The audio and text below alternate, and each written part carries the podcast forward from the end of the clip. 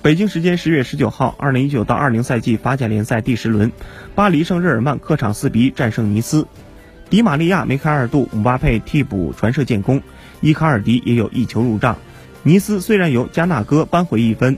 但西普里恩和赫雷勒三分钟连吃双红被罚下，刚刚起势的尼斯就此丧失了扳平可能。在击败尼斯之后，巴黎圣日耳曼获得各项赛事的四连胜，最近十场赢得九胜，而客场他们已经连续五场比赛获得胜利。迪玛利亚本场梅开二度，其中还有一脚技惊四座的吊射。本赛季至今，迪玛利亚已经为大巴黎送出六个入球，其中法甲四球。